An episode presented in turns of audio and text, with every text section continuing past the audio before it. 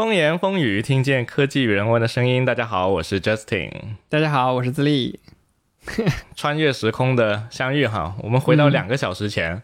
我今天是第一次以这样的一个形式把节目录完了之后，回过头来再录一遍开头。所以先欢迎我们今天提出这么一个诡异的开头方式的嘉宾 Steve 说的主播 Steve。欢迎 Steve，大家好，很高兴来到 风言风语跟大家聊天。对，但非常的有意思，因为我们刚刚结束了一场大约两个小时的谈话，然后 Steve 提出说，我们可以在结束了之后再重新录这么一个开头，然后我就想到 Steve 之前很多节目，对吧，都会在开头说这是一场我和谁谁谁的谈话，我们大概会谈到什么什么样内容。我当时在想，哎，哎，这个原来是这么诞生的，OK，有意思。所以今天我们跟 Steve 其实。其实是初次见面，我是抱着一个粉丝心态过来跟 Steve 聊的，然后我们聊了很多跟互联网打工人相关的，然后心理咨询以及心理咨询到底能不能给我们帮助，能够给我们什么样方面的帮助，然后后面还引申到了很多关于人生，关于你要找到最初的原点，你的人生的意义的支撑点在哪里等等诸如此类的，非常的棒，非常的有意义的一次谈话。获益匪浅。站在终点再看起点，我就觉得很有意思。OK，也是一个很好的，对我们来说是全新的尝试。对，很不一样。对对对，这样子对听众也会比较有说服力。就是你在讲你的感受，别人就觉得哦，是哦，这听上去是很有意思。所以对，不过就希望大家有耐心，慢慢的听完。我觉得今天我们聊了很多的，一开始是关于工作、关于大厂的问题，但到后来我觉得就会越走越深。我觉得也是，这也是播客这件事情很有意思的地方。就是一开始我们从鸡毛蒜皮聊起，到了最后都会特别的深沉。对 对对，当然最后我还是说一下我。之前想录这一期节目的有一个小小的初衷哈，就是更多的人会知道有心理咨询这么一个可以帮助到你的一个工具，或者说像 Steve 刚才说的是一个服务。然后呢，大家如果遇到什么样的焦虑啊或者抑郁啊等等这样的事情，它可以作为一个契机来进行做心理咨询。但是这个契机本身不是你要去解决的问题，往往你往后走会发现是一个自我探索、自我发现、自我成长的这么一个过程。所以非常感谢 Steve，然后。然后下一步应该是邀请我们的听众朋友来收听这一期节目了啊！第一次做这样的一个形式，非常的 生手哈。但 anyway，就请大家收听这一期节目。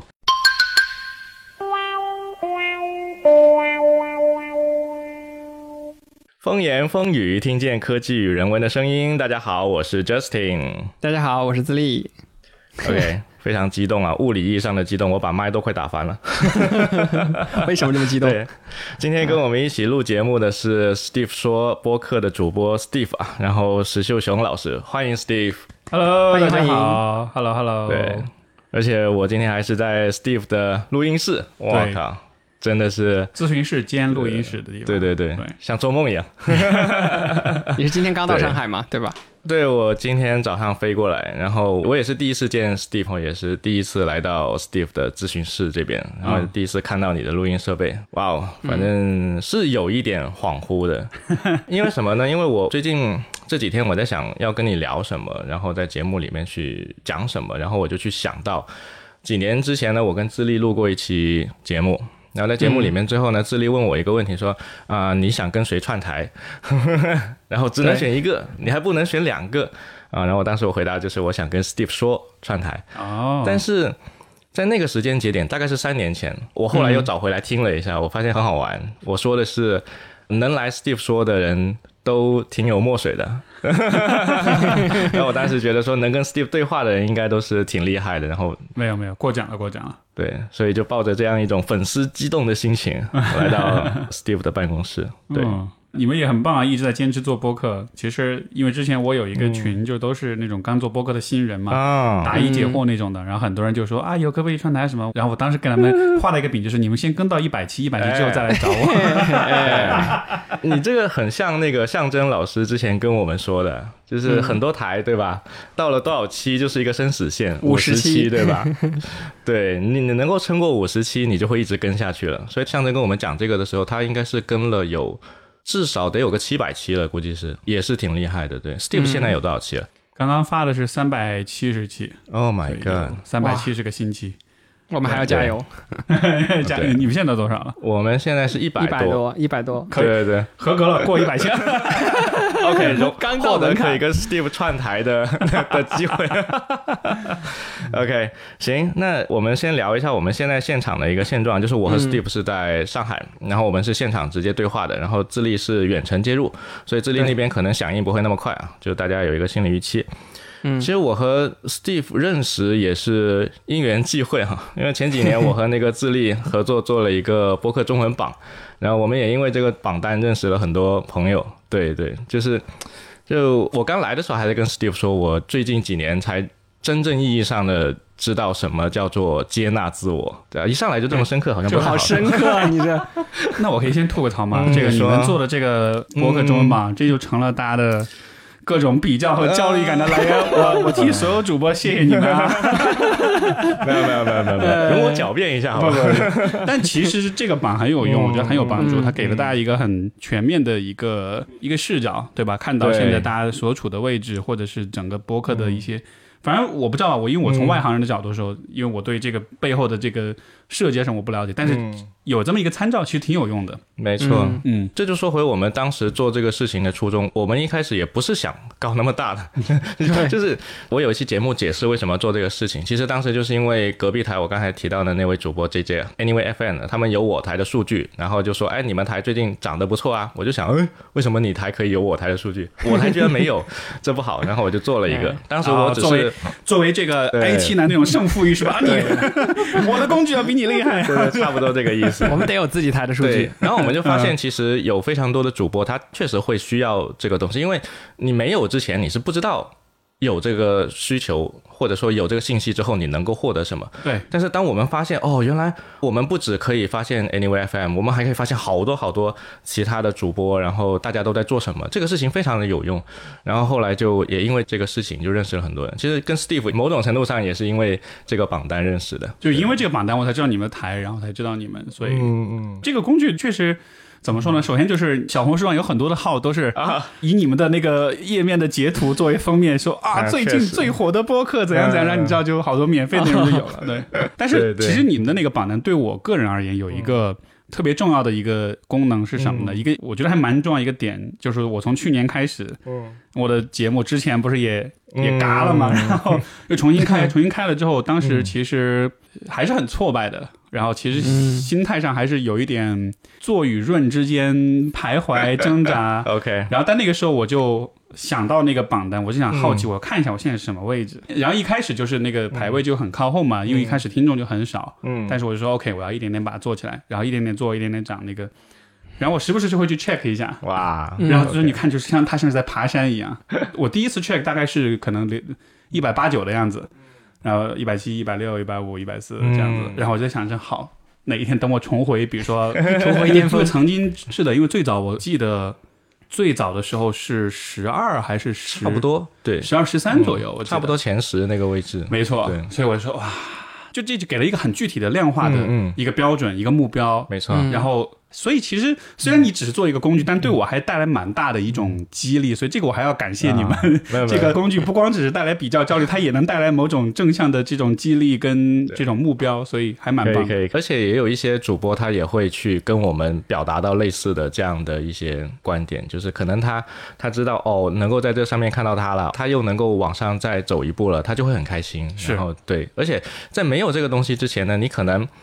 真的只能看到自己的数据，你很难去看到一个类似于像全局。其实我们那个数据也不全，但是你好歹能够有一个稍微全面一点的视角去看待自己在这个播客生态里面的一个位置。所以今天我们跟 Steve 串台啊，然后其实我本来是作为粉丝心态，我是不知道应该要怎么跟 Steve 去聊，就关于心理咨询、关于心理学还有自我成长的一些事情。然后智利给了一个很好的方向，就是我台其实一直在做。科技方向的主题，然后我台其实有非常多互联网打工人是我们的听众。那其实我们现在，Steve 是一名心理咨询师嘛，然后现在互联网很多公司也会开设所谓的心理减压舱啊，或者是有一个心理咨询室这样的一个服务。尤其是最近这几年，我们互联网行业在经历了前二十年的一个，对吧？突飞猛进之后，对，到现在遇到了一个比较低谷的一个状态，所以非常多的人会。有焦虑情绪啊，或者是感到抑郁啊等等这样的一些时刻。其实往往一个人他顺风顺水的时候，他不会想到这些，是的，对吧？就是当我们会去寻求心理咨询的帮助的时候，往往它是有一个诱因，或者说有一个一开始的一个主诉的问题。当然，随着这个咨询的进入，会后面我会发现这个问题也许它 并不太重要，但 anyway 它是一个影子，所以我们就想到说，其实可以跟 Steve 去聊一下我们互联网打工人遇到的一些问题，以及心理咨询是不是可以帮助到我们互联网的打工人。嗯，这个是一个特别好的问题。嗯，我其实也充满各种疑惑，所以我也要向你们求证很多东西。哎，但你提到你们是这个公司是有这种咨询服务也好，包括什么这样。大概是什么样？能跟我讲讲吗？因为像咨询师，其实工作的领域也很不一样。像我属于独立职业，所以我一般是跟个体的来访者工作。一般这种公司里面这种集团采购，这种一般是那种 EAP 项目、员工支持项目。然后所以说他们可能是找一个机构打包一个东西，但是我没有做过这样的项目，所以我还蛮好奇的。现在在不知道他在大厂里面是对他们都干哪些事儿啊？不好意思，我也不知道，我也不知道，我只知道叫心灵减压仓，然后对是吗？对，整体还是比较正向的一个概念的，就是因为大家身体会患病，那心理上也会经常会遇到一些问题，那需要排解，就可以找他们。OK，但我可以补充一下，我虽然没有去做过公司内的这个咨询，但是我大概了解它的一个导向以及公司里的一些资源。就现在互联网大厂基本上都会提供一些内网的培训课。培训课里面其实也会教给你怎么去做冥想，怎么去做正念，然后也会包括陈海贤老师啊，是我司的常客来的，然后还有那个沈一斐老师，他们都会去以演讲的方式，以讲座的方式去把他们的一些想法去讲出来，然后另外也会有一些课程，包括你如何去通过使用正念的方式来。它的目的虽然说的是你要减压或干嘛，但我们都知道，如果你做过正念练习，那么减压不是你的目的，甚至你就不应该带着目的去做正念练习。那心理咨询这个里面呢，其实我相信它应该也是类似的，他也写了一个目的，就当你遇到了一些问题，你有一些焦虑情绪或怎么样的，你可以来这里做一个减压。但我相信。一个负责任的心理咨询师，你随着这个咨询过程的深入，那减压这个东西，它应该是咨询的一个副产品，而不是一个主要的目标。嗯，我是这么想的。看怎么设定这个目标。嗯，呃，不过我很好奇的是，从比如说你们所听到、你们所了解，比如周围的同事或者其他的大厂的这种朋友们来说，你们觉得像比如说关于用减压的方式来讲，就这一切，你们觉得有用吗？它真的有帮助吗？或者它在多大程度上是有用的？我其实一直挺好奇这个问题，因为咨询有没有用，这个我很了解。但是通过你像说这种讲座的方式，嗯，包括正念，就是现在很流行正念冥想这样减压什么，这个真的有用吗？嗯，我有一个观察，就是我觉得公司在做的这种减压的事情，它至少算是一个兜底，因为不是所有的人他都有合适的对象去倾诉、去诉说。那如果你去到这种。有人去愿意倾听你的一些苦恼、一些什么的，那这种面对面的交谈的过程本身确实可以舒缓情绪很多。在这个意义上，其实是一种方式。嗯，别的人可能没有那么多别的方式。那在这个过程中，会不会涉及到一个？这其实是我们一直在讨论的，就是因为咨询其实很看重伦理的问题。那么伦理当中有一个非常重要的点，就是咨询的人和掏钱的人不是同一个人的时候，这是一个非常。Tricky 的一个状况，比如说青少年工作里面，家长掏钱，孩子来咨询，没错。那么当出现状况的时候，我是应该更多站在孩子这边，还是家长这边？所以同样的，如果是大厂里面，对吧？出钱的是大厂员工来咨询，那比如万一遇到是。什么劳资纠纷啊，跟公司的这种关系的问题啊，会涉及到这样吗？包括比如说去咨询，那员工会觉得说，哎，我的隐私可以得到保障吗？万一我吐槽我的老板，会不会接下来第二天老板就找我谈话？没错，首先啊，因为我们俩都没有在大厂的咨询室里面去进行过，所以说实在，我们其实也回答不上来这个问题。哎，其实你们的选择也说明了一些问题，不是吗？对，我对，所以所以这个就回到了我们。本来我想要去引入的这一个部分的一个主题，就是心理咨询它到底是一个怎么一回事？那我先解释一下哈，就是我之所以不去选择公司里的这一个咨询，是因为它标了一个减压两个字，我我感觉看上去它就是一个。短期疗效的一个东西，短平快的一个东西。然后另外就是我有在接受心理咨询，也挺长一段时间了。而且因为我接受的这段心理咨询的经历，使得我知道，实际上你要去跟你的咨询师建立一段这种信任关系，然后你们慢慢的去磨合、去成长。尤其是我想做的方向是一个自我成长的一个方向，而不是说我想要解决一个对情感纠纷什么的，这个时间会很漫长。所以我不太觉得说。那种打着减压标签的东西，它可能可以短时间内帮我解决问题，所以这是我的选择。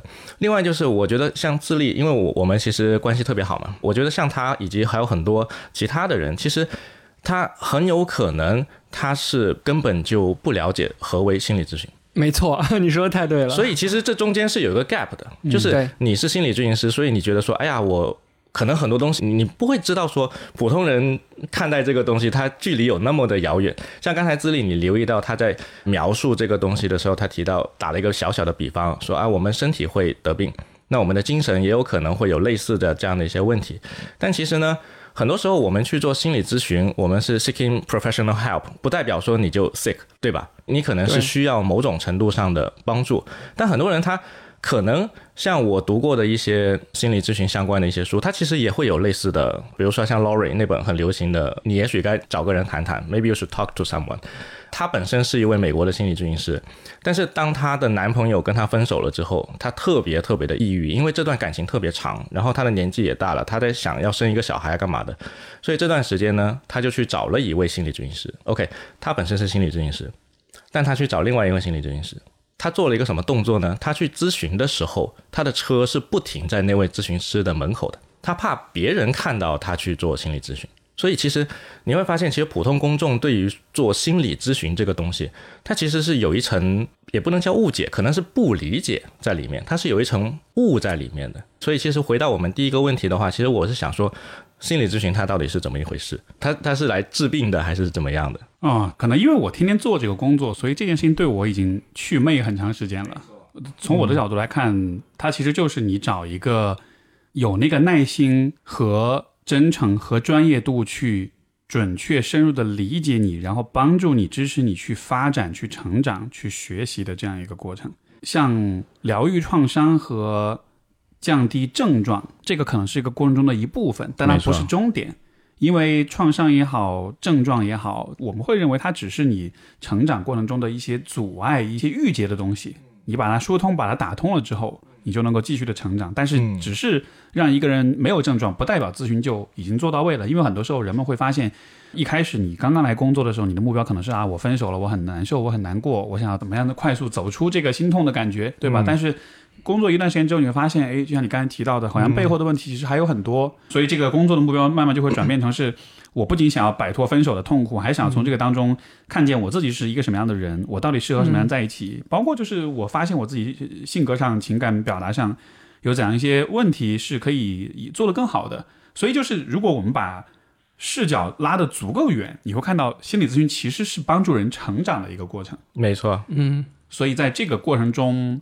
咨询师在做的事情就是，每一个咨询师借助他自己熟悉和了解的工具方法，以及包括咨询师作为一个人，我在和来访者的那个关系当中，运用这样一段亲近的、信任的，然后相互支持的、坦诚的关系，就是用关系和专业工具去帮助一个人成长。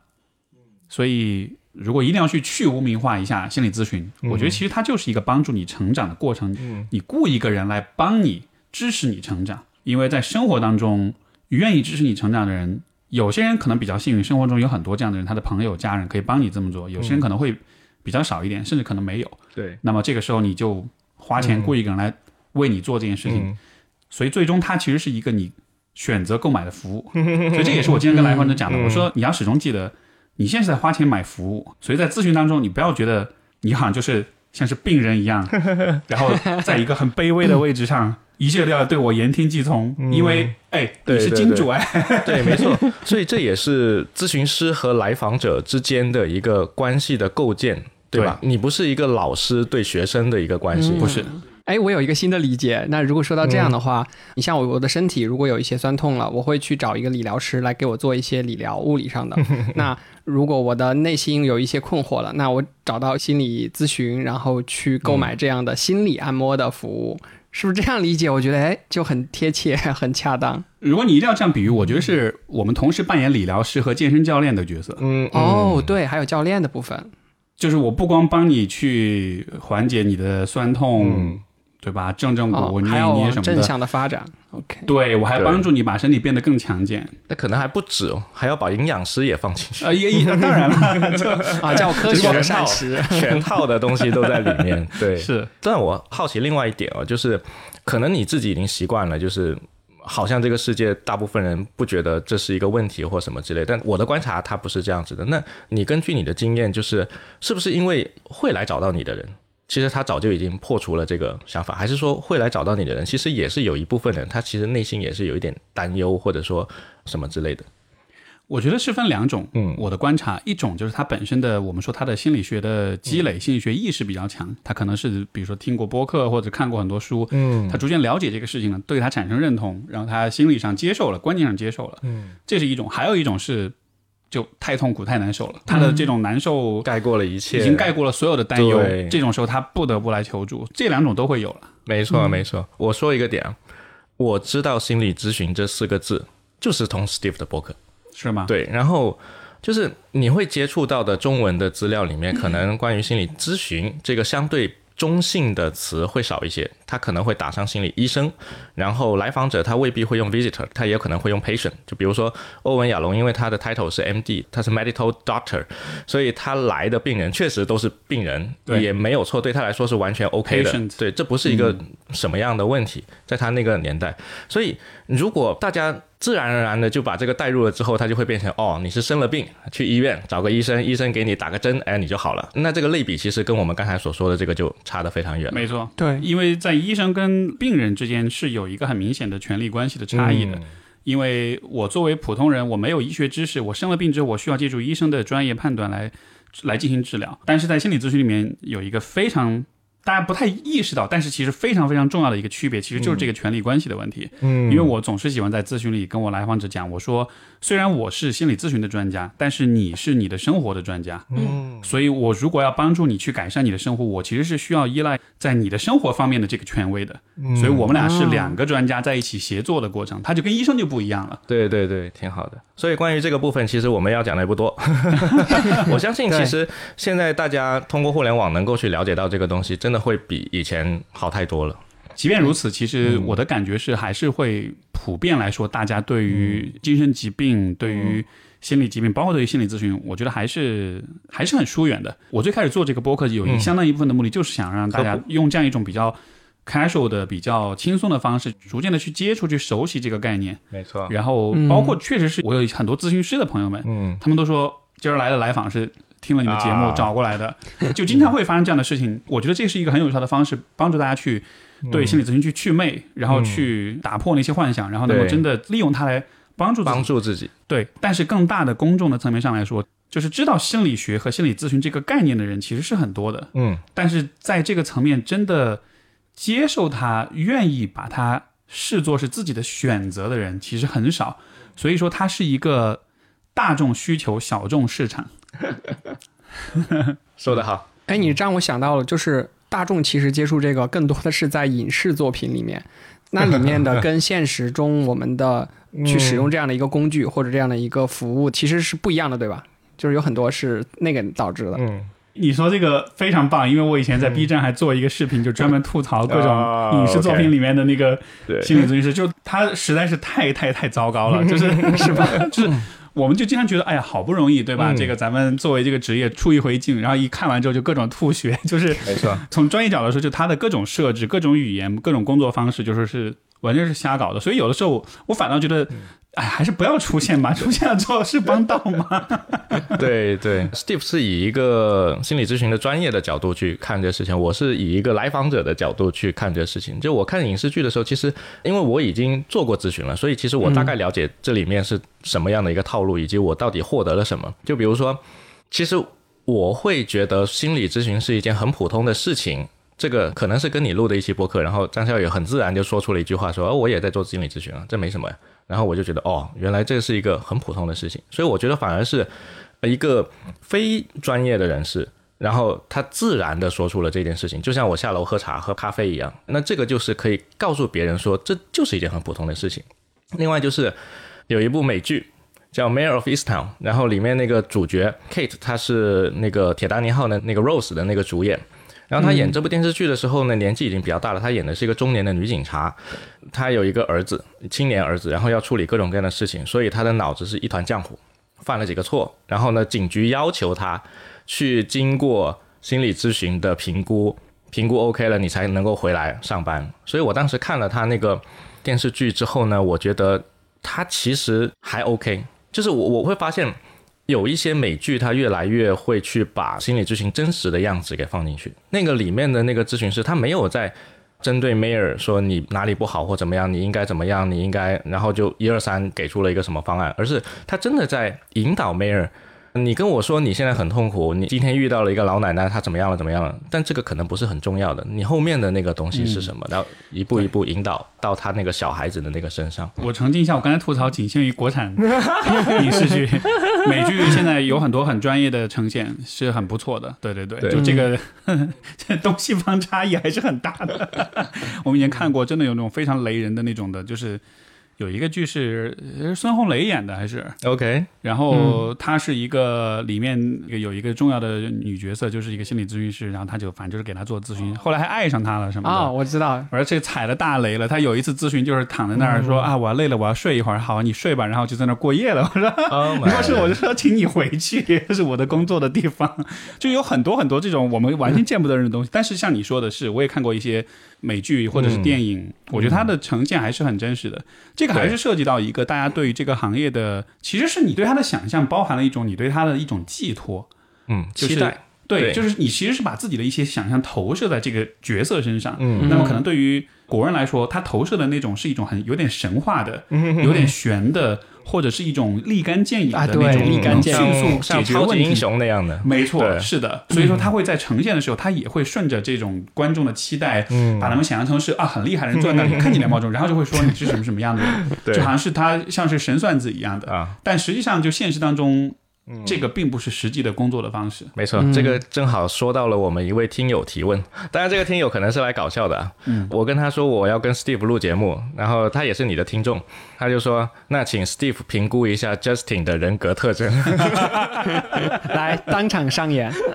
然后我就跟他说，心理咨询不是这么 work，可能是会先跟你聊个三五次，然后可能会有点反馈，三五次可能都。不一定吧，得看我们的合作的那个进展，以及还有一个很重要很重要的原因，我刚才也想提的，就是我不会找 Steve 来做我的咨询师。嗯，为什么呢？其实就我不知道这是不是行规啊，就是我不太希望跟我的咨询师有一个过于亲密的关系。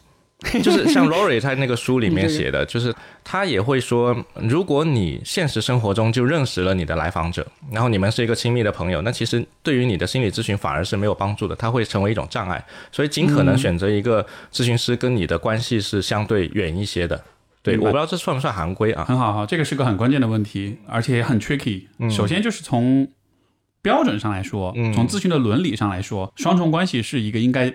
尽最大努力避免避免的，就是比如说我们俩是如果来访是和咨询师的关系的话，那在生活当中，比如说不管是做朋友可能就不可能，嗯，然后如果是你们比如说是有共同的朋友也好，嗯，对，就是有任何的在咨询室之外的。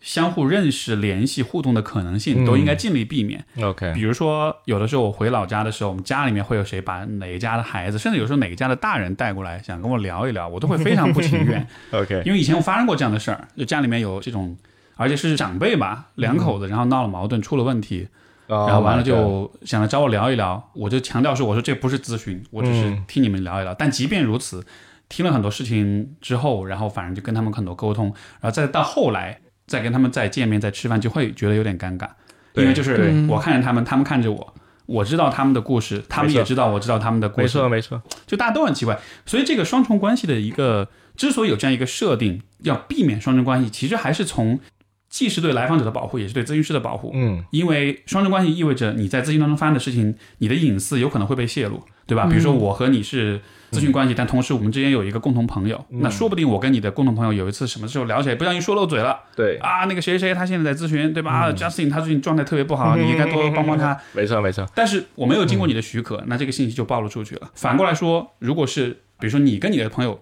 呃吐槽我怎么怎么样，嗯。那我作为咨询师和我作为这个朋友的关系也会受到影响，所以它其实是存在这么样一个背景的，也是因为其实咨询关系里面。并不总是风平浪静，并不总是一帆风顺，有的时候会有很多的起伏，甚至有时候会有冲突，会有矛盾。嗯。但是我们会认为，在咨询当中，所有的发生的事情都是有意义的，所以我不会立刻认为说来访者跟咨询师发生冲突了，嗯。或者有分歧，这一定是坏事。有的时候这也是一个共同去成长和解决的一个过程。没错，那如果这个关系的设置是很简单的咨询关系的话，相当于是给这个关系创造一个很单纯、很安全的空间，我们可以在这个空间里解决所有的问题。嗯如果比如说就是有双重关系、有多重关系，那么有可能发生的事情就是我跟你说来往咨询发生一些冲突，然后我找别人吐槽，然后别人再去找咨询师吐槽，这就会让整个事情变得很复杂。所以它其实是出于保护的目的做这样一个设置。嗯但是，哎但是来了，嗯，在现在的社交媒体的时代，咨询师也是人，确实，所以其实咨询师没有办法真的保证自己是可以完全避免所有的双重关系的，因为在经典的精神分析的这个治疗当中，会要求咨询师一张白纸，就是你是来访，你见我之后，你对我完全不了解，因为我需要是一张白纸，然后你才能够把你的所有的问题、所有的情节投射在我的身上。对，那个黑点就会特别明显。呃，那个而是说就是说会因为会发生移情，对，移情就是说，比如说你是我来访，比如说你跟你爸关系不好，嗯嗯，你在跟我相处的时候，你对你爸有些情绪有可能投射到我身上。当我感知到这种投射之后，我就会和你一起工作，我就会一起去讨论你所投射出来这些东西，嗯对吧？但是要投射的前提是你不了解我，嗯。我是一张白纸，你完全是靠你自己的脑补。如果你已经很了解我了，你没法发生这个移情，那有可能这个部分的工作就没办法进行。嗯就在古典的这个精神分析会这样去，所以他们要求咨询师就是是一张白纸。嗯但问题是不是所有咨询师都是精分，以及不是所有咨询师都可以完全的在社交媒体上没有任何的曝光，尤其像我这样子的角色，对吧？也做播客，然后也做这个很多的科普，写很多东西，包括我也在这个过程中也去会去分享自己的一些故事，所以其实从个人披露的角度来说，我其实比大多数咨询师都要暴露的更多一些。那这是对还是错？其实没有明确的答案，嗯因为我跟很多很多咨询师都讨论过这个问题。其实这个就是一个怎么说呢，风险跟收益去平衡的一个问题。这样做有风险吗？当然有风险，对我来说有风险，对我的来访者说可能也有一些风险。但是另外一方面，至少现在为止，我所看到的是，因为有这样的分享跟披露，一方面就是没有来做咨询的人，他们也得到了启示，得到了帮助；另外一方面就是很多人通过节目，通过这些文字，他逐渐的接受了咨询这件事情，对吧？本来他接受不了，或者他不敢，他现在可以接受了。嗯那么我如果会要因为避免双重关系而不做这些事情的话，嗯，那这个到底是哪边的收益更大？所以它就变成一个非常微妙跟复杂的一个伦理选择的问题。我在想，你做的这个事情跟欧文亚龙有点像，对吧？他就是不断的做咨询、临床，然后又做学术，然后还不断的写书。对他是一个特别厉害的畅销书作家。所有读过他的书的人，是不是就不可以去选择他做心，理咨询？这个问题我也是受到他的有看他的一些书对这方面的讨论。他有本书还是他跟他一个来访者一块儿写的，哦，是吗？哪哪一个？我一下记不得名字了，但他就呃是有共这样的共同的创作，当然是在大家共同同意的情况之下。嗯允许的情况下，对对对，所以我觉得就还是说这种规则的，因为每个人对规则的看法也不一样，有些人对规则是会非常的强调一定要坚定的执行跟服从，嗯，但也有些人像我对于规则的感觉就会更灵活一些，我会去想说规则的目的是什么？它的目的是什么，对它的精神是什么。嗯你懂得了这个规则的精神的话，有些时候如果你发现规则本身违背或者限制了这个目的的话，嗯，你也可以做那个打破是规则。有调整的空间的，嗯。是的而且规则它也是会变的，当然，对，随着时代它会更新的，对啊，如果一直就是很保守的去遵从规则，那规则永远不会进化。没错，嗯。当然我我选择 Steve 做咨询师，是因为我想跟 Steve 做朋友，我是有私心的。哎，所以我们刚才也聊到心理咨询，它大概是怎么样的一个方式，以及我们如果选择了一个心理咨询师的话，也许有可能，比如说我就不能跟 Steve 成为朋友，啊某种程度上有可能是这样子，大概率的话。那作为一个互联网打工人，我们现在假想一个场景啊，因为最近几年确实年会不能停，这部 这部喜剧最近才刚刚上映，然后这个喜剧里面呢，就讲了很多关于这个互联网大厂公司这些人怎么去通过各种各样的方式要做汇报啦，要做 PPT 啦，然后老板怎么样啦，然后公司因为大了之后怎么腐败啦，还要被优化，互联网擅长造词。啊，优化和毕业，对吧？把一件 财源广进，对，啊，年会不能停的一个 slogan，财源广进。嗯，所以像如果说互联网打工人他在，我们可以认为他在职业道路上遇到了这些事件的时候，他其实是受挫的。但你仅仅跟他说哦，裁员的话，也许比如说整个部门没了，那这个跟你的能力没关系啊。但是在当下这一时刻，其实他感受到的就是好像我不被人认可了。对吧？尤其是这样互联网行业，其实很多人他可能来自于一个比较不错的学校，他可能以前在学校里面这个体系里面，他是受到人认可的，某种程度上，那他可能这个落差就更大了。所以如果说互联网打工人他在遇到了事业上的某些挫折的时候，你你认为心理咨询是可以帮助到他们吗？以及怎么去帮助到他们呢？如果比如说是有来访是因为被裁员之后，然后可能很难受、很痛苦来找我的话，嗯，我觉得可能会发生的事情是，我会去看一看裁员这件事情对他这个人的打击为什么这么大。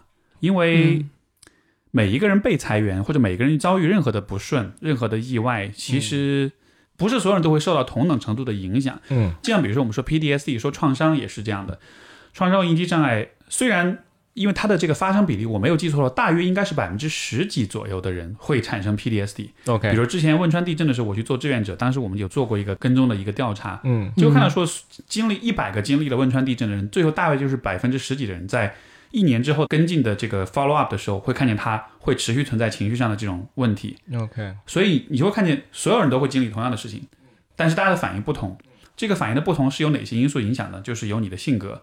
有你之前的生活经验，对吧？有你的社会支持网络，嗯，你的生活方式，包括你生理层面，比如说你的身体健康水平等等等等各种各样的因素来影响的。所以，如果一个人他决定通过咨询来处理有关被裁员这件事情，那么被裁员可能只是一个 trigger，只是一个触发。嗯，在他背后是什么真正的让他感到痛苦？没错。而我觉得有可能很多时候会有的一个问题就是裁员这件事情可能是直接的。刺痛，甚至可能是摧毁了他的自我价值感。嗯，因为我觉得我们大厂其实都是很优秀的 年轻男生女生，对吧？大家可能都是当年的，也许学校一路读上来，中考、高考、大学，其实都是成绩很优秀的佼佼者。但是我觉得这样子的孩子们，这个 倚老卖老了，这样的孩子们，其实他会有的一个问题就是，如果没有健康的、合理的指导的话，很多人其实会非常容易把。成绩和表现和分数和他的个人价值直接挂钩，没错，因为这个确实是教育体系里面存在的一一种隐含的价值观，就是分数论嘛，对吧？你分高你就厉害，你你像我以前我在学校里面也是这样的，因为我的成绩不算很好，嗯，我算中间靠后那种的，当时在高中的时候，但我英语特别好，我们学校又是外语学校，嗯哼，英语好就是那就是食物链顶端所以就有几次参加了一个什么全国什么英语大赛，拿了一等奖，然后。周一学校校长一念名字，叭叭叭一念完之后，所有人就哇，然后你像地位一下就变了，所以那种反馈非常真实，他会让这些单纯的天真的孩子们就觉得哇，我只要分数高，所有人都会认可我，我喜欢的女生也会对我另眼相看，对吧？就是他会带来很多回报。啊，当然后者没有啊。OK，对，所以就是在这样一个环境，这样一种。制度之下，我觉得会给人带来的一个影响，不是所有人，但是我觉得至少有一部分人，他们会真的把自己的价值和分数和表现做直接的关联，对，建立在这个上面。其实某种程度上，他也是把自己的 自我价值的这套体系。和公司绑定，就是他依赖了外部的一个评价体系来决定他自己是否有价值。是的，而且很多时候也会感谢神助攻的父母们，就真的会这样告诉孩子，没错，对吧？以前我爸也经常这样说：，你要不好好读书，你以后去，你看你，因为我们当时家隔壁有一个啊。很差的一个中学，OK，他说你要不好好读书，你就去那个学校，里面都是那种街头混混。对，然后但是特别好笑，就是过了几年，那个学校被一个很好的学校给收了，变成了他们的初中部。那个学校就是成都最好的几个中学之一。我后来真的就去了那里，啊，这样子的吗？对，就然后就打脸了，就说啊，我还是去了这里。啊神预言，OK，神预言，对对对对对当然，Steve 提到父母，也提到了社会支持啊。其实就是有的时候我们会觉得说心理学它是一个研究个体的一个学科或者是一个方向，但事实上我们人活在这个世界上，我们又是社会性动物。我们的社会支持，我们的原生家庭，或者是我们遇到的所有的这些人，其实都会对我们产生非常深刻的影响。所以，包括刚才我们说的这个大厂的例子，你进到一家公司，然后在这个公司里面，尤其是一个刚毕业的大学生，会深刻的被这家公司的宣传话语给洗脑，可能还不至于到洗脑，但我比较我比较直白，对对对，没没没事没事，就可能也不至于到洗脑，因为现在大家都很聪明啊，不是那么容易洗的。对。啊，但就是你进入到一个影响。影响以及就是整个语境，首先它是不受你控制的，它是受另外一群人控制的。是。OK，然后你在这个语境里面，你要完成你的职场。然后可能你想要建立一些朋友关系，甚至有人会在职场里面找到自己的这个爱情，等等的所有的这些事情，都会在这个环境里面去发生。但这个环境是不可控的，所以其实互联网打工人他除了说这种直接的裁员的焦虑，还有一些不那么直接的，就是他不能够被看见的。比如说《Bullshit Jobs》那本书为什么前两年那么火，就是因为像这种大厂，它分工越来越细了之后，每一个人他能够做的那个部分。真的就是我把一个扳手拿起来，把螺丝钉拧上去，所以他会觉得他对于整一个工作或者每天这八小时或者十小时的这些事情是失控的，而失控的这些状态也是互联网打工人常常会遇到的苦恼之一。但刚才你也提到说，裁员可能仅仅是他真正遇到的那个问题的表象，或者说直接导火索，就是那个 trigger。那么面对一份 bullshit job，会不会他感受到的那种绝望，或者说无聊，或者说自己不像一个人，而就是一个纯粹螺丝钉的那种感觉，它其实某种程度上也是一种 trigger。它背后其实还有其他的原因在里面呢。我觉得如果一个人不幸就是进入到这样一个职位上的话，嗯，那么这种时候，我觉得可能比较健康的一种方式是，你把你的工作和你的成就感和人生意义感什么的稍微做一下区分，嗯，因为其实这个世界上不是所有的工作都能承载所有的这些需要，又能挣钱，对，又能有社会地位，又能对吧？这个成就感、意义感，又能发挥你的创造性，就是工作只是工作而已。理想的工作可以承载这些，但是大多数工作是不理想的，它承载不了这一切。没错，所以我觉得，如果是我在这样的位置上，我觉得能做的事情就是，如果这个工作给你的薪水还不错，嗯，就说你从这里面你你总得到点什么，对吧？有些工作是成就感很强，那收入不一定很高。嗯，这样情况之下，我会考虑说，哎，我做这个工作同时，我想办法再另外赚点钱。有些工作是可能薪水不错，但是这个工作很无聊，那好啊，那就我就为了钱而工作就好了。但在这之外，我在生活中找其他的方式去得到这种创造意义感、价值感这样子的。所以你不能期待它对吧既要又要还要，对，嗯，既要又要还要，这样确实会让你自己期待很高，也会有很多的失望。没错，嗯而且这个世界上事实上也不存在完美，我们不存在完美的父母，也不存在完美的工作，对吧？Steve，你不在大厂上班，你是作为一个独立心理咨询师，那其实你也会遇到很多问题，对吧？虽然在我们看来啊，你不需要对你的老板负责，但你就是你自己的老板。对，这种时候我可以凡尔赛一下吗？我觉得我工作还蛮完美的。哎呀，哎呀，惨了，哎呀，没有没有没有，其实也不完美，其实肯定有问题，但确实像你说的，就是呃因为是自由职业，因为是自己来创造这个游戏规则，所以其实能把控很多东西。对，我也像不管是从经济收入，还是说从社会名誉，还是说从成就感、意义感各个方面，都基本上能给到你满足。嗯，就算是比较全面，但是确实这样的工作很少很少，而且它的前提是我是能掌控这一切的，没错对，吧？但即便如此，我的工作的局限就在于我的工作很难得有团队，嗯，所以我能做的事情始终都比较小，我没有办法规模化，规模化，对。我没有办法跟一个呃五个人、十个人、二十个人的团队那样子的话，我做的事情会更大一些，但是我做不到这一点，我可能也没有那个心力去变成那样一个事情，因为没那样的话，我现在的事情就得得改变了，所以就是、嗯。你看，就即便如此，还是会有取舍，或者是会有一些妥协。没错，你让我想到简单心理。简历里也许我不太了解简历里早期有没有做过临床心理咨询啊，但是他现在一开始是接来访的，但他后来就停了，因为就就就是没法接咨询了他。现在是根本不可能去做这些事情的，太累了对。对对对，没错没错。啊而这个对于生活各个方面啊这些的，就是这种挑战啊，什么都肯定是有的。对对对，那以我自己个人为例的话，因为我在大厂上班，然后刚才说到的这些，其实不仅是我见到的身边的人会有的困惑，也是我过去工作这么多年来，尤其是工作早期，在没有人引导你的时候，在你没有寻找到自我的那个，我觉得也不能叫依托，就是当你还在习惯于把你自己的价值认可的那套体系交给外部来判断的时候，那么你很容易就会受到，比如说公司里面会有 performance review，对，那 performance review 我们知道臭名昭著的亚马逊了，对吧？PIP 然后搞死很多人，就那些人就很痛苦。那为什么会那么痛苦呢？就是为什么你离不开这么一个环境呢？对吧？为什么你被别人 performance review 里面打了一个非常你觉得不 OK 的，你就会怀疑自己的能力和你的真实的自我的价值呢？对吧？这些其实是过去那么多年来我们所习惯的那一套单一的价值体系所给我们留下的一个可能思维的定性或惯性。那我自己的解决方案是我最近这几年为什么说 真正的接纳自我，是因为我开始在。我一直做播客，我做了好多年，但是我之前很少去跟我的同事说我在做播客。然后我做播客的朋友呢，我跟他们也很少会说我在某某公司上班。然后我做独立开发的朋友们也认识我，他们也知道我有一个做这样的播客，但是他们也不知道我在另外一个公司上班或等等之类的。为什么呢？可能是因为我自己在以前的过程中，我就有意识的把自己切割成好几个部分。对，然后这几个部分它是互不融合的。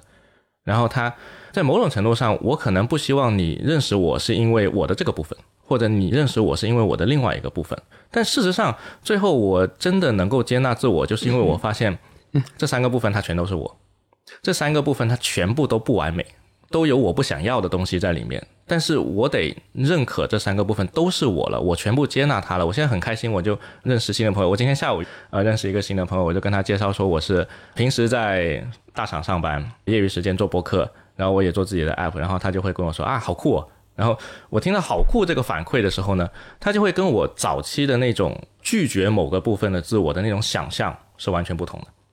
嗯，但是为什么在一开始会拒绝呢？就是就听上去好像是你之前是觉得一个人应该只有一个身份的。呃，其实不是，就是这好像我们的咨询又往下走了一步哈，有点危险，但我们可以试着去聊一下。自我披露就自己把握好了，就是我不会要求你要多要说很深，但就是你自己把握。嗯，我自己后来也一直在思考这一点，因为我是直到前段时间不久，因为去年参加的活动里面有播客的，也有不是播客的。然后我在不是博客的独立 app 的那些活动里面，我发现哇，非常多的老板，他们做一个 app 或者说好几个 app，他们做的非常成功。然后我混在这群人里面，我觉得有种自卑的感觉，因为我觉得他们做的好厉害哦。然后我凭什么可以出现在这个地方？然后认识播客主播了之后，也是类似的感觉，就像你对吧？像徐涛、像生动活泼他们，还有那个故事 FM 什么的，做的特别好。那我在这里面我算什么呢？然后我就会有一种。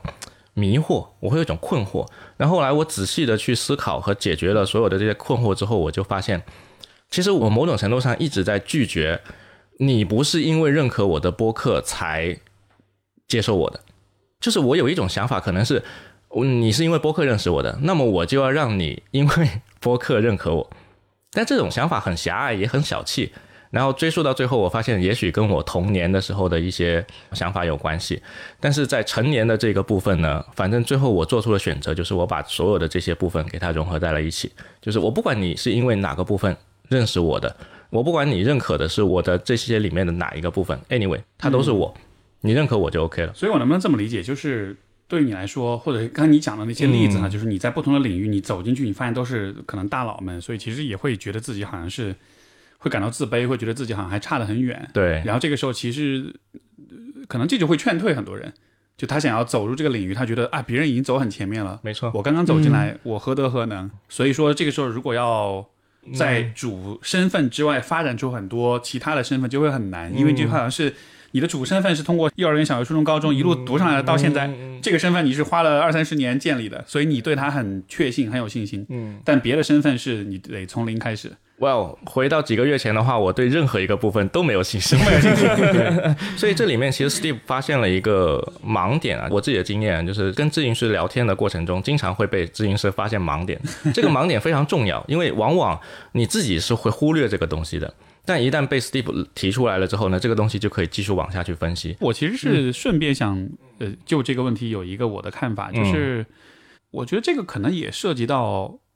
互联网时代、信息化时代，大家的一种相互的比较。因为，比如说有了你们做的榜单，对吧？嗯，所以一个想要做播客的人，他一进来，他一刷榜单，他立刻就可以刷到最前面的人啊，他们有多么好，然后他立刻就会觉得。哇，你看文化有限都七十多万粉了，嗯，没错。这个时候，你作为一个只有零订阅或者十几个订阅的人，你当然一下就会觉得自己很自卑。当然，我不是说这个榜单本身的问题啊，我只是说今天这个信息时代，大家其实太容易获得信息了，太容易接触到这些人。对，所以你太容易就是看到这个差距了。没错。但是你知道，其实我最开始做播客的时候，我其实从来没有想过这些问题。那个时候，我大约隐约知道 Joe Rogan 是这个世界上最大的播客，然后他可能一期有几百万播放，但仅此而已。除此之外，其他事情我完全不了解。对，我觉得虽然知道会让我们觉得好像那是一种信息的，我掌握了信息，对吧？但是我觉得知道带来的另外一个潜在的问题，就是它有可能让人变得比较浮躁，比较急功近利。是有这种可能，所以我觉得在过去那段时间，为什么我能够到现在很自信的去跟你们介绍我的三重身份，是因为在这个过程中，我受到了非常多人的支持。而这个支持，你其实也可以从心理咨询里面去获得，所以这又 Q 回我们的那个主题了，心理咨询。但我想说的这个支持，其实它是来自非常非常多的人和朋友，包括自立，包括我的其他的一些朋友。当我处于一个很自卑的状态的时候，比如说我参加完那个全是大佬的那个活动。我当下那一刻是真的很崩溃，就是我到底是因为什么能够出现在这些人中间的呢？就是我开始产生自我怀疑了。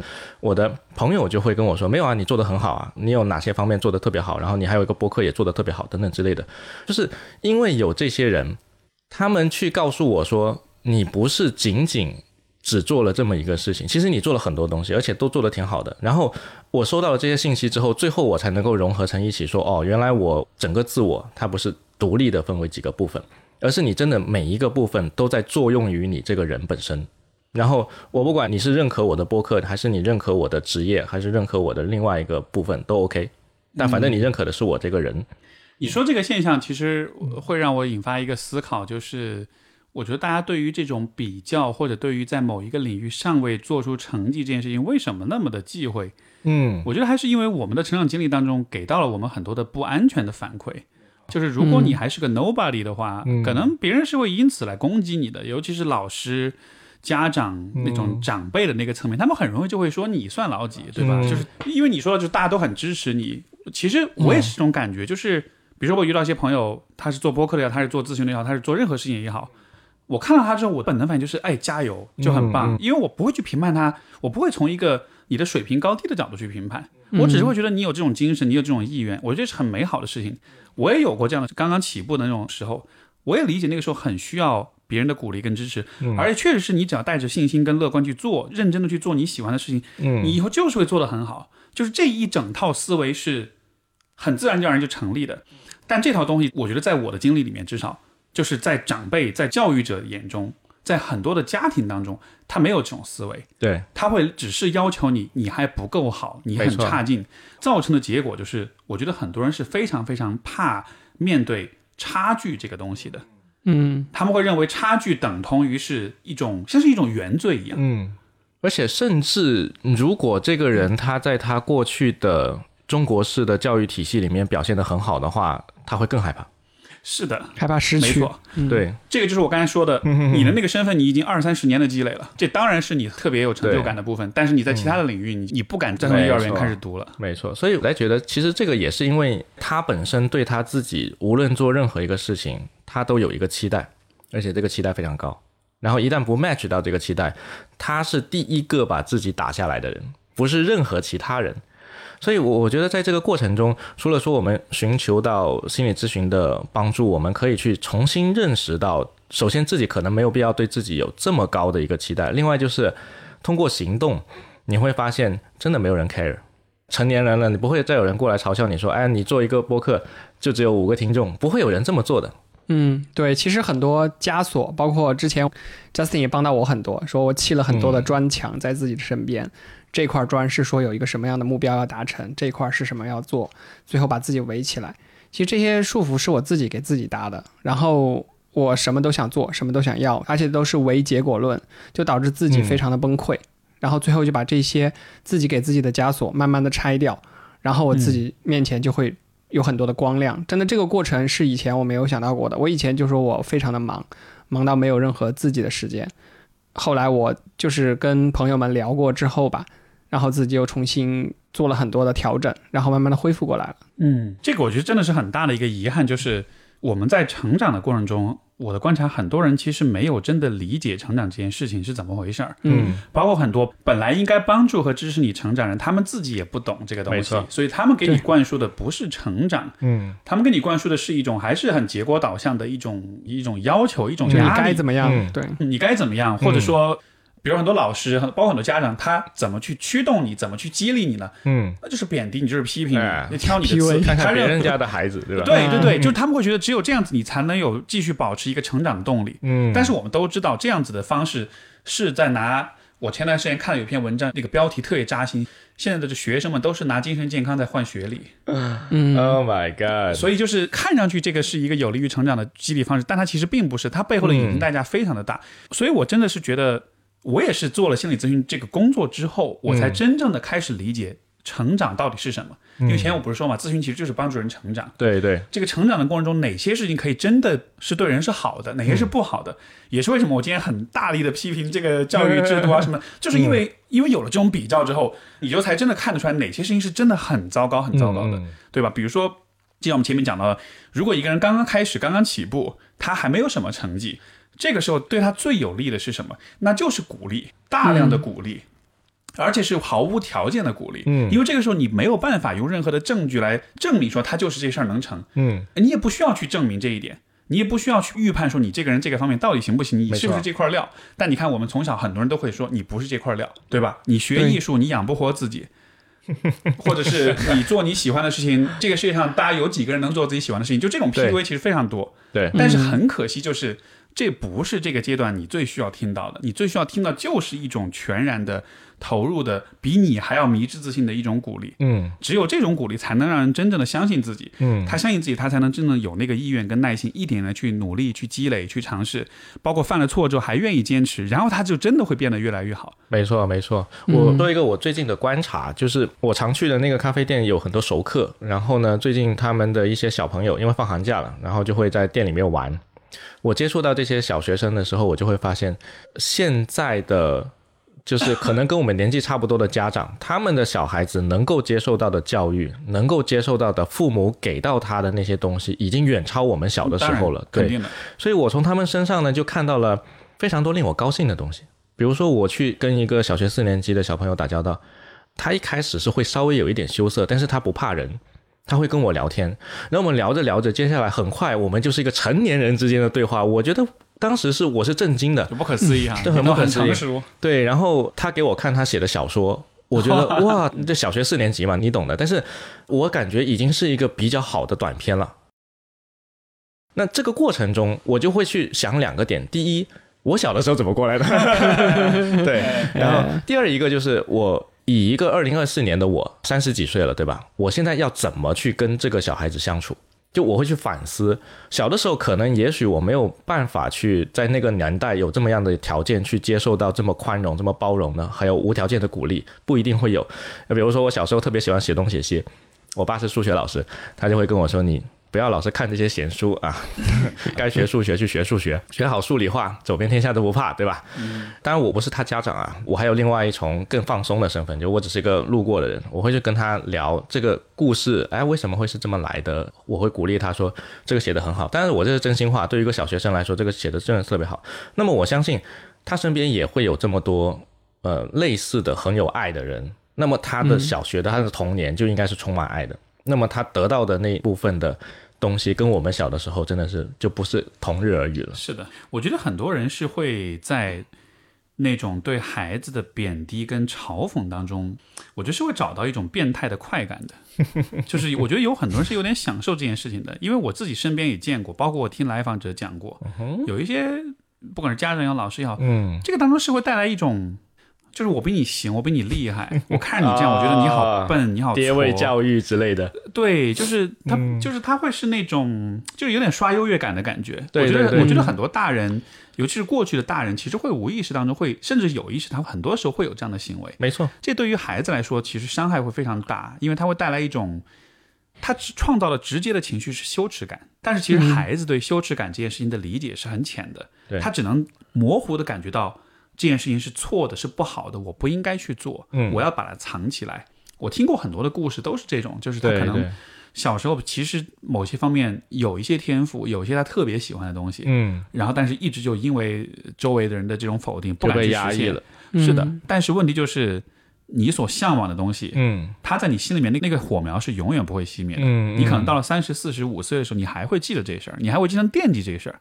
那个惦记是，只要你是一个嗯，对自己多少是坦诚的一个人的话，嗯这个东西就会一直冒出来。对。但坦诚这个事情很难做得到哈，这个要对自己诚实其实并不容易，它需要一个过程。所以我才会对我所有的来访者，我就说，我说你已经比大多数人好很多了，嗯因为你足够坦诚到你愿意面对你的问题了。这就是大家能够从心理咨询里面获得的 至少的帮助，特别大。嗯然后我忽然想到一个点，就是 Steve，你曾经说过，你小的时候也不是一个喜欢到处去就是见很多人或者说讲很多话的一个人，对吧？那其实我就联想到我自己，尤其是你刚才说小学的那个场景，还有家长的那些，其实我的小学，因为我出生在一个比较传统的一个地方，我们老家就是人特别多，然后作为一个小学生，你出现在家族的春节的聚餐的那个场景的时候，所有人都很大声的讲话，然后每个人个头都比你大很多，所有的人跑过来问你。哎，我小时候抱过你啊，你还记得我吗？我操！就这种东西是很令人恐惧的，然后也会有你说的那种，就是可能会秀优越感的长辈。那对于一个小朋友，他面对这样的场景的时候，其实他不是说他理解不了羞耻感或等等之类，其实他是很模糊的，他不知道这个是什么，甚至你羞耻感三个字他是说不出来的，是他只有一种心情，就是恐惧。想躲嘛？对，想躲，尤其是如果这个小孩他是一个高敏感度的小孩，比如说我，那就更惨了。就我会永远把那个场景和恐惧这两个东西挂钩到一起。那在很长很长一段时间里面，我只要想到这个场景，但它就是恐惧的。一旦恐惧，你应该做什么事情？你应该把自己缩起来，对吧？把自己包起来，所以就不说话呗。你不应该放开，对吧？对，因为你刚才提到那个事情，我就想到了这一点。是的，是的。你对我其实跟你一样，我也是高敏感的人，然后我也是小时候的方式就是一有体会到很多的莫名的羞耻跟恐惧之后，嗯，就不说话。但我的不说话还有一重是一种一种叛逆，一种反抗。哎。对。但是我觉得这个事情在成年之后，我觉得是完全有可能通过有意识的成长跟学习去改变的。对，因为如果一个人是高敏感的话，嗯，那么按道理来说，就他的技能点都加在敏感上面的话，他其实对于一旦他找到了合适的方法，他其实对于比如说在社交场合里面的控场跟掌把握，没错，其实是很敏锐的，其实可以很厉害的。对只是你就像你说的，你因为一开始恐惧，所以你在这种场合里收缩。对对。但你一旦克服了你的恐惧，你能够把你的天赋、把你的敏感运用起来的话，嗯，你反而会就是会很能够去把握很多的场合。没错，你像现在，比如说，呃，在一个社交场合里面，像前段时间我们有个聚会，然后大家就是挨个会相互介绍啊什么的。然后我是作为那个主持人，然后每个人聚会，每个人介绍完自己，我就会开他一两句玩笑。哎，然后你就发现我，他们就就看到说，每一个人我开的玩笑都能接得住，都能哎接得住，而且就是都还嗯挺精准的。然后大家都觉得，哎，你这个。对，就是在点上，就是既没有很过分，但是又真的很好笑那种的。嗯但我是怎么说？就是因为我其实对他们都有很多的观察，每个人在自己介绍他的表情是怎么样，是惴惴不安的，对吧？或者是他介绍的方式、他的措辞什么，你会看到很多细节，没错，那个反而是优势。对对对对对，我我太太赞同，这个我做不到。两位高敏感人士，我是一个钝感的人。不是一个高敏感的人，是吗？所以很多时候其实这个话题展开这个讲三天三夜讲不完了，但但我们就、高敏感这个事情它并不是一个坏处，但是我们在小的时候，尤其是在那个年代，其实可能大家对这个东西它并没有一个很好的条件去真的认识到它，而这个社会其实对于高敏感它是一个不友好的一个状态，通常情况下，首先就是我觉得我们的社会很容易去做优劣的比较，嗯。因为这个心理学研究上呢是有一种假说，是认为人大约可以分成两类人，一类是蒲公英型，嗯。一类是兰花型。那你想想看，这两种植物，嗯。你就知道兰花指的是高敏感型的，比较敏感，比较容易受影响的，而蒲公英型就是相对来说钝感一点的。对，那么那么钝比较钝感一点的人，他的生存能力就很强，他的适应能力就很强，对吧？所以说这种假说就会认为，兰花型的人如果生长在恶劣的环境里，他受到的损害就会比蒲公英型的人要更多。嗯，但是如果他生活在很好的环境里，那么他能实现的成功跟成就可能就会比对，会长蒲公英型的。要更多一些。对对就是说好像是他对外界的那种吸收、受影响的那个敏锐度会更高一些，嗯，对吧？嗯那其实你看这两种类型，你说谁会更好吗？其实大家只是不一样而已，对对对，没有说谁更好更坏它是一。个中立的特质。就像是你是男的，我是女的，就一样的嘛，对吧？对对，但是就是我们很喜欢在嗯我们的文化当中有这样一种很传统的一种观念，就是我们很喜欢做比较，嗯，什么人是更好的，什么人是不好的。没错，所以结果就是所谓的高敏感型的人，对吧？嗯会觉得，哎呦，尤其又是男生，就觉得对对，好敏感，好容易哭鼻子，是啊。然后就就被鄙视。但他没有看见这个，这只是大家不一样而已。嗯，所以你刚才用男女这个比喻是非常非常好的，因为男女我们现在都知道男女应该要是一样的，但是这个社会本身就是会使得男的和女的在这个社会上的生存难度就是会有所不同，这个是目前都还没有解决的一个问题。是。所以高敏感的人和不高敏感的人在这个社会他生存的过程中，就是会遇到很多的不一样的东西在里面。是的，嗯。对，因为谁来决定谁是更好的，这就很有趣，这就是一个非常哎深刻的问题了。但我们就不深究了啊。但就是说，我觉得你如果很浅的去看一看，那就还是说有一些性格、有一些特质的人，他是更听话的，是更懂事的。啊如果他是个小孩的话，就甚会说他很乖。如果是个大人也是一样，你懂我意思吧？啊 所以你来我知道顺受，对，所以就是这个对于在一个比如说像在大厂里面来说，嗯那他是有不同的需好处的。对对，但其实哪怕是大厂或者企业里面，其实嗯还是不同类型人，他适合不同的岗位。对你像比如说我太太他们在广告行业，嗯他们行业其实非常非常适合高敏感的人，嗯嗯，因为他有很多的创作，有很多的觉察在里面。没错你，如果是个相对钝感的人，你进去之后，你 你就会跟不上大家，对吧？对但是可能我理解有些行业，可能真的就是需要你是相对来说是韧性比较强，适应能力比较强，对对，然后、呃、这个情绪的这种相对来稳定一点的嗯这种，就就是大家每个人适合的位置不一样。没错嗯。没错，尤其是那种需要需要协作的那种大团队协作的，那那个人他不要老是出问题的话，一般会比较受大团队欢迎。但是如果整个团队里面所有的人都是这样的人，那谁来带队呢？对吧？对，是。那回到我自己身上来的话，我觉得我这几年的成长，其实呃首先是非常的幸运，因为我从认识到高敏感这件事情，我不是心理学专业的呀，我没有书可以看，也没有任何人告诉我说你就是一个高敏感的人。那我是怎么发现他的呢？我后来慢慢的有有人跟我说，哎，你怎么认识那么多的人？那我想啊，哪有啊，我我不是跟你一样吗？然后我后面就去仔细思考了一下我跟别人的区别，发现哎，好像是我好像更容易跟别人，也不叫自来熟，我不知道自来熟它具体含义是什么，而是说我比较容易去跟别人交流的过程中，我不需要花很多力气，我就知道对方现在的状态是怎么样的，情绪是怎么样的，我讲话有没有讲对等等之类的。所以跟我见过一次面的人之后，基本上他都会留下一个比较深刻的印象，知道啊这个人是谁等等之类的。而且我又不是个坏人，所以通常我们留下来也不会是个坏印象。所以可能也许他们就觉得说啊，因为你这样，所以你就认识很多人。那后来经过心理咨询的帮助，以及我通过 Steve 的这个频道啊，我认识到了心理学，然后我就读了很多心理学的相关的书，我就慢慢发现哦，原来有一种叫做高敏感的东西，它和 I 人 E 人不同。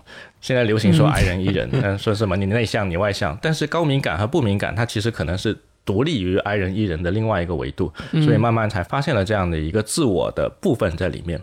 其实我觉得，仅仅是理解你自我，它是怎么变成现在这个样子的，本身就已经很有力量了，甚至都不需要下一步说给你一个建议，你应该做什么，对吧？你仅仅是理解你是怎么来的，就已经很棒了。是的，因为你理解自己是什么，你才能理解你生活中的很多体验为什么是这样的，包括你也才能注意到，其实你适合什么，嗯其实你应该做什么。就像我们前面讲到，小孩子对于羞耻，嗯包括有时候对于恐惧这个感受，他的感知、他的理解是不清晰的，嗯他只是有个大概的感觉。但是当你长大了之后，你意识到说，OK，这个是羞耻，那为什么要有羞耻呢？这个羞耻在这个环境之下，它契合吗？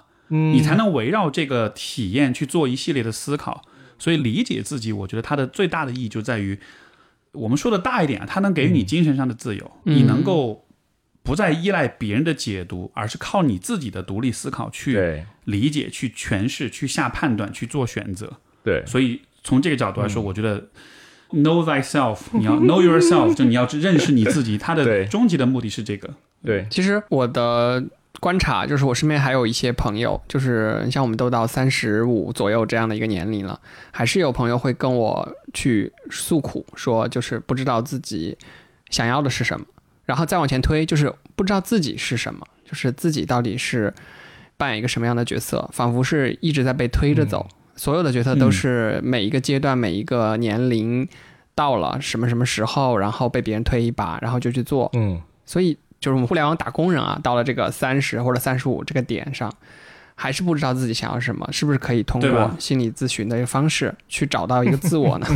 你说这个问题，刚好最近我在跟 C 总在聊这个事儿，因为他其实他之后也想做一些，就是也是三十五加的人群，就女性吧，然后三十五加女性的一种啊一些访谈啊对谈什么的。然后那天我就刚好就是前几天我跟他聊到这个问题，嗯，然后我的一个看法就是。你在三十五岁之前，就当然这个数字是一个相对比较模糊的数字，大概你在三十 mid thirties 之前的时候，其实这个时候你都还是在玩一个生存的游戏，嗯，对吧？你得挣钱，你得买车买房，你得基本上把你的这个物质生活的基础全部都搭好。但是到了三十五岁，基本上就算是这个基础搭的差不多的时候了。嗯，你走进任何一个餐厅，大约所有的菜都吃得起了，嗯，那种感觉。然后，但是我的观点就是，这个时候。才是精神生活的问题刚刚开始的时候，在这个之前，你其实你没有精神生活也 OK，你只需要努力工作就行了，对吧？但是什么是精神生活？嗯，精神生活其实就是你开始去真正思考这个复杂的社会、这个复杂的人生的所有的这些现实。没错，因为之前的游戏还是很简单的，嗯，它和学校里面的考试其实差不多。努力工作，卖你的时间，升职加薪，它还是一个线性的增长。但是在后面的很多问题是非线性的，嗯，而且不能用理工科思维来理解，对吧？对，你看，比如说我是谁，我为了什么而活着，我这一生追求的到底是什么？这些问题其实非常非常的复杂，也是为什么我们需要拥有所谓的精神生活。那个精神生活指的是什么？就是去思考、去理解、去探索这些所有这些非线性的、极为复杂的、没有标准答案的问题。嗯，这个探索的过程本身就是所谓的精神生活。对，但是这里的问题就是，我觉得对于大多数中国人来说，精神上是很空虚的。我没有宗教信仰的体系的支撑，对我们也不太注重真正意义上的精神生活的建设。我们也很大程度上缺少很多的好的示范跟榜样跟指导者来告诉我们应该怎么理解这些东西，对吧？我们的传统文化也存在着断层，存在着断代。嗯，对西方文化的这种理解可能也。怎么说也会有壁垒，或者也会有差异。总之就是有很多因素，最终造成结果就是到了三十五岁的时候，大家会突然发现，哎，我之前担心的问题都解决了，现在我好像可以担心下一波问题。但这一波问题来了之后，我不知道要怎么去面对它，我甚至都不知道从哪里开始。这个其实就是我认为精神生活。但是我觉得这个困惑也不一定是坏事，你有了困惑，你才能。开始思考，没错。就如果他一直像他二十几岁的时候一样，他其实不会有困惑。对，是的，他就一直埋头苦干就完了，没有成长。对，嗯，对。所以 Steve 说这个播客的意义，或者说心理学科普的意义，其实就在于说，让更多的人可能他可以更早一点去接触到这个东西。其实我觉得在互联网行业，我也干了十几年了。那其实正好这段时间，就是互联网它。急速的上升，并且有一个下降趋势的这么一个时间阶段。其实我在早年的时候，我就觉得有一个现象很奇怪，就是公司里大家会说每年的涨薪叫做普调，就是每年都会有。我第一次听说这个说法的时候，我就愣住了啊。公司怎么保证他每年都能发得起这么多工资的？就这个逻辑到底是在哪里？就就我是很不认这一套逻辑的。所以我觉得某种程度上，互联网的这种大起大落，也在让我们去更快的接触到智利刚才说的那个三十五岁焦虑，因为互联网信息传播特别快。我们打工人今天都在网上，对吧？这三十五岁焦虑，我们可能二十五岁的时候就已经看到了，就开始想我三十岁后该怎么办。热搜已经挂在那儿了，早就看见了。对对 对，但我觉得这也像你刚才说的，其实也是一种好事。我们可以提早去思考这个问题，然后也许我们可以早一点去发展出一个，我都不能说是一个完美或完善的自我，它就是你只要真的有去探索自我的内心的感受，其实。慢慢的就是会往前走的。其实我觉得心理学或心理咨询里面有很多东西，它没有办法通过语言来表达，这个是比较遗憾的一个部分。就是我自己的感受是，我在心理咨询中我成长了非常多。但是如果你让我用语言去表达出来，首先我不知道应该怎么说出来，另外就是我就算说出来了，它跟我的感受实际上差的也挺远的。就我获得了很多，包括我今天说“接纳自我”四个字，谁都知道这四个汉字是什么意思，对吧？但是当我有一天真正哦，我知道了，应该怎么形容它了，叫顿悟或者叫开悟，对，就那个 enlightenment 那个 moment，就这种东西，你确实没有办法通过语言去给它表达出来。我觉得一方面是语言本身，就像你说的，它对于很多很细腻的心理体验会不能完全精确的表达；另一方面，其实是时间，这个也是关于成长的啊，就是成长其实是一个跟时间的互动的过程。我甚至跟我很多来访说，呃，我提到一个说法，我说你应该学会怎么去驾驭时间。嗯，其实就是换一个概念，大家比较的熟悉，就是长期主义。嗯，长期主义其实是干嘛？就是驾驭时间，嗯，对吧？你怎么样利用时间的这个流动跟流逝来帮助自己做出一些改变？所以心理咨询的改变它很难描述，或者说人的成长很难描述，就在于你其实是试图在描述一个在时间维度上发生的事情。对。对，嗯，你刚才说到关于这种探索自我也好，精神生活也好，如果比如说三十五岁你开始思考这些问题，我的感觉是，只要你不中断这个探寻的过程，你到了嗯四十五岁，基本上大多数问题都能想通。因为我觉得一个人的精神生活就是需要大概十年左右的时间去理清楚自己，包括去在一些很重要的存在主义问题上找到自己的一些立足点，大概是十年。对非常棒。我自己基本上就是在，因为我们专业上需要学这些东西，所以我们很早就开始看嘛，关于死亡呀、关于存在的意义啊什么的。嗯其实差不多就是在二十二三岁的时候，嗯是我大量的开始去学、去思考、去读的时候。基本上到了可能三十多岁的时候，我就觉得很多问题想明白了。不是说我都有有答案了，而是说我在这些问题上，我知道自己的立足点了，我知道自己愿意以怎样的姿态去看待了。大概就是十年的时间，对。大家来说也可以有这样一个抱有这样一种信心，对吧？接下来十年，你好好的沉下心来，好好的去想、去读、去交流，到你十年之后，你真的会 OK 的。可以的，可以的，从现在开始，对吧？对从现在开始。算对是的。对。对，我觉得你刚才说的这两个让我想到，就是一个是可能大部分人在现在这个社会的发展阶段，我们三十五岁之前，主要是在把物质的东西给搞好，那是让我能够在这个社会上去比较顺利的生存，是。那是让我站稳了一只脚，而且其实特别重要，就千万不要低估这个东西，因为有的人会说。啊，这个铜臭什么的，我就开始追求精神生活。不，你应该先立足，对安全，对再追求。对对对，我认为这个是站稳了你的其中一只脚。那你的另外一只脚就是像刚才 Steve 说的，你用十年的时间，或者有些人可能比较聪明，他可能用一年时间等等之类的，我不排除有这种情况最好。不要太快。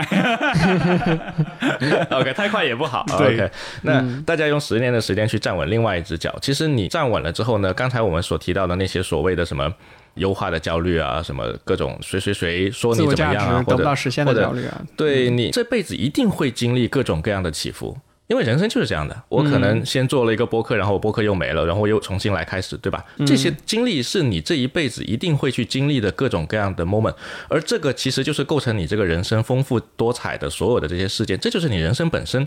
所以，当你站稳了两只脚之后，你再去经历这些东西，你会发现其实站得挺稳的，呃，台风来也不怕。是，而且我觉得从一个比较现实主义的角度来看啊，我虽然不会经常太多这样去说，尤其对我的来访，但我自己心里面偷偷会这样去想，就是现在我们还是年轻，现在我们面临的真正的生活的问题其实没有很多，嗯对吧？你想，没错当你到了，因为我现在比如说是三十五，当你到了六十五的时候。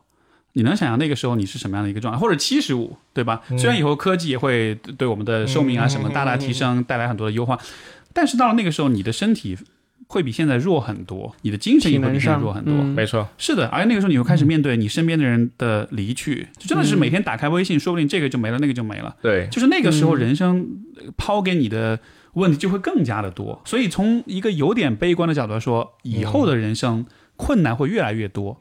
那个困难不是说就是它发生的频率越来越多，而是那个事情的性质、嗯那个挑战的难度、越来越这个剧烈。是的。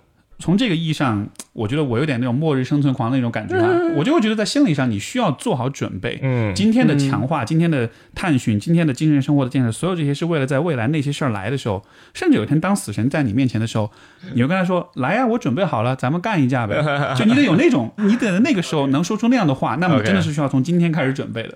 就这个是我自己私底下的一种，你知道，有一种佛陀的感觉了。不过佛陀可能不会跟他干一架，佛陀就会来吧让让他去吧。让万物穿过自己。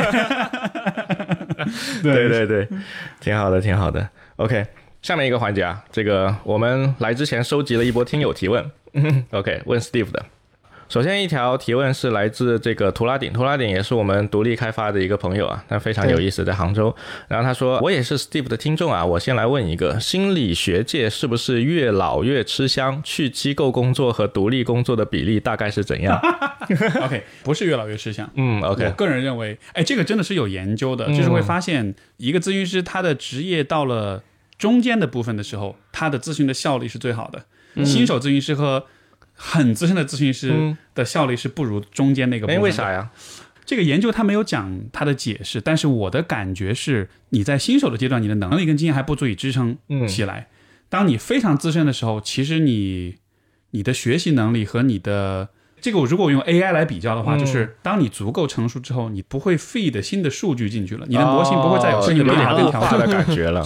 就麻了就固化了，所以你反而容易太过于依赖经验。嗯，但是在中间的那个阶段的时候，是一个你相对更成熟、有信心，但同时你又在大量吸收新信息的阶段，所以那个时候的咨询效率是最好的。啊，有一个一个一个角度啊有输入有意思，有意思。嗯但对，但我觉得欧文亚龙会不会是个异类啊？当然是的。对其实这个不光是咨询师，你就说所有的人，老年人当中还一直在读书、看报、在在研究、在吸收新鲜事物的，其实是少数。对这个我觉得不是说是一个人观念的问题，我觉得这个也是有生理基础。对，有可能是他的一个自然状态。是的，你要这么说的话，各行各业的所有的老人家基本上都是差不多这么一个其实都是这样确实是这样。所以真的是到那个时候，你该 go away，、你该把位置让出来。OK，没事，你还可以像欧文亚龙一样写出各种各样的畅销书。嗯，希望是如此。哦，关于那个机构跟个人的话，这个我不知道这个比例，但是我一直是鼓励，至少我们的同行是个人职业的，在比较成熟之后，我还是很鼓励个人职业，因为真正比较自在，没有很多的 bullshit，也不需要呃面对很多的这种对，嗯，所以嗯，就也不会有各种各样的约束。OK，啊，反正各种各样的行业肯定都会有那些东西，这个确实。嗯打工人理解。OK，好，下一个问题，下一个问题是 Now for Ya 他提问的，我想问一下，其他行业的人是否有机会进入咨询行业？有没有什么建议的行动路线？对这个很感兴趣，谢谢。首先劝退的一点就是，这个是我每次都会问的。如果你父母需要你养活的话，我建议你不要走入这行。对，然后就是如果他们能资助你的话，那是最好的，那是最理想的。嗯第二点就是这个路径，现在为止我最最最推推荐路径还是你能去读个临床心理学的硕士。对，有条件的话最好能去北美读。嗯啊、这里的不光是说你要去留学镀金的问题，而是从受训的质量、从受训的方法严谨性，包括就是实际的效果上来说，我觉得还是有很大的差异的。嗯嗯，对，嗯然后另外就是有一本书是这个作者叫庄晓丹，嗯他的这本书叫做《心理咨询师职业之路》。这本书它其实很详细的讲了关于咨询师成长的一个路线图，我觉得大家如果感兴趣都可以去可以可以读，读看这本书。很棒。心理咨询师职业之路，嗯对对对，我们放到 show notes 里面，非常棒。然后你刚才说的那个去北美留学的部分等等诸如此类的，其实我也想到了，因为我身边也有朋友，他是真的就去转行做心理咨询师了，但他的前提确实是自己还比较自由，就一个人也没问题的状态。我觉得如果你只是想学着玩的话，那无所谓，你学什么都行。嗯我的前提是你真的是想把这个作为你之后下半辈子余生的一个事业来做的话，那就还是磨刀不误砍柴工。这样子虽然会花比较多钱，虽然会嗯需要你去到那边，对吧？嗯两年的时间，但是真的就是这个是最好的方式。没错，没错。OK，然后下一个问题，下一个问题是代代提的，如何运用心理学顺从人性去做高效沟通啊？例如，如何在互联网职场场景下去做到减少沟通成本？OK，啊，有点实用哈。嗯还有引导人与人之间直达本质的情绪抒发，有没有哪些 Steve 觉得视角很好的干货理论？比如说 Steve 最新一期聊到的亲密关系场景下 PAC 模型啊如果换一个场景，在职场里面又怎么去运用呢？我一般对于职场相关的问题发言都会比较谨慎，因为我自己的工作的领域主要是非职场的一些问题，而我理解职场关系里面其实会有很多利益的关联。没错，对吧？所以这个其实会在很底层的一个层面改变很多事情的逻辑。我能够说的是，我觉得无论是什么样的语境之下，人跟人之间的关系都还是很重要的。我觉得在我的脑补啊，这个你我说的不准确，你们可以去纠正我。我的脑补是在职场的环境里，大家其实更容易去为了利益去做博弈也好、争夺也好，而更容易去忽略人跟人之间的关系。你像在心理咨询里面，心理学是有这样的研究的，嗯，就是在心理治疗里面，到底什么因子是真正起到治疗性作用的，就是 therapeutic factors。这个治疗性因子到底是什么？有研究就把不同的流派的这个咨询师全部都拿来做研究，看到底哪个流派是最厉害的，哪个流派的治疗性是最强的。最后做了这个归因分析之后，会发现最具有治疗性的是什么？是来访者和咨询师之间的关系。如果这是一个好的关系的话，那么不管你用什么方法，不管你是什么流派的，它最后都会起效。这个是我们很早很早学咨询就了解的一个事实。他给我的一个启发就是，其实不论你要做任何事情，只要你要跟别人协作，那么永远不要忽略你跟他们的关系。那你怎么样能建立起一个好的关系呢？你通过交易、通过游说、通过威逼利诱跟胁迫，这肯定是不能建立起好的关系的。它能建立起暂时的一种交换或者暂时的一种配合，但是怎么去建立真正的好的关系？这个关系不是说是变成朋友，甚至变成恋人，不是那样。但是一个。高品质的人际关系需要包含哪些因素？信任、平等、相互的尊重、坦诚，尽可能的去对彼此友善、支持彼此，就是有一些东西是我们所有人都能理解的。所以我是觉得，如果你想要去所谓的降低沟通成本或者什么，你可以先看看你跟大家的关系怎么样，就好的关系自然就会很顺滑。没错，像比如说我的伴侣 C 总，他以前在管理下属的时候，他会给他的下属给的很多很多的支持，帮助他们成长。这个过程中，他们就会建立起非常紧密的关系，而干起活来那就是 很高效，人就是愿意加班，就是愿意为了这个项目而拼命。没错，就是这种东西，它不是你通过某种胁迫的方式，或者某种洗脑跟 PUA 的方式去引诱他来配合你的，而是真的是说的俗气点，以真心换真心吧。我觉得没没错，这个说的非常到位。就是后者你说的胁迫也好，或者说威逼利诱也好，我给你很多钱，或者说我就。PUA 你啊，等等之类，这些其实它不长久的，而且是始终很快你就会试探到他的底线了。而且人都不是傻子，说白了，那那确实，而且现在年轻人越来越聪明了。对啊，而且要整顿职场什么，大家都很聪明的，都知道你在干嘛，所以真没必要。嗯，OK，挺好的，挺好的。嗯，以及说到那个咨询师和来访者之间建立的那个关系，其实这个关系它不一定是某种具象的关系。就是你说的那个我们之间的那种关系的要素，其实我可以补充一点，就是在职场里面，某种程度上它也有点像，因为如果我要跟 Steve 建立一个朋友关系，那么我们之间就不能是一个咨询关系，它某种程度上是互斥的啊，因为职场有太多利益关系在里面了，所以不能做朋友跟同事这样就会很奇怪，是吧？有的不完全不完全是这样，就当如果你跟这位同事你们之间。不太有利益交集的时候，这个时候你们的关系可以推进的很顺畅。对，但万一尤其是大厂还有一些敏感职位的规定，就是防止这些人。举个例子，如果说管财务的人和某个人恋爱关系或什么之类的，他们就很有可能。对，所以其实职场里面也不要把它当做像你刚学校毕业，所有人都是好哥们好朋友，也不完全是这样。它确实就是有一个需要分得开的一个部分在里面。是对，OK。那么我们快速的聊完了听友提问，最后来到我台的经典部分，灵魂三问，灵魂三问，哇，OK 是要干嘛？但是这个我觉得可能对我来说有点灵魂，但是对 Steve 来说可能早就已经不灵魂了。对 啊，来，OK 试试看。我觉得也许有可能你还听过这个问题，也不一定啊。那我们会有三个问题，我来提第一个问题，然后自立提第二个问题，好吧？嗯，好。OK，好，第一个问题是，你会给二十岁的自己什么建议？那换个角度说啊，假设你现在回到了二十岁，然后你见到你自己了，嗯，然后你会对当时的那个二十岁的你说些什么？给出什么建议吗？啊，我的第一反应就是，我会告诉他，你以后会很棒，你要加油，然后你要相信你自己，不论你想做的是什么，我可以非常确定的告诉你，你以后会做得很好啊。我不会告诉他任何其他的建议，我只会给他足够的信心跟鼓励，因为。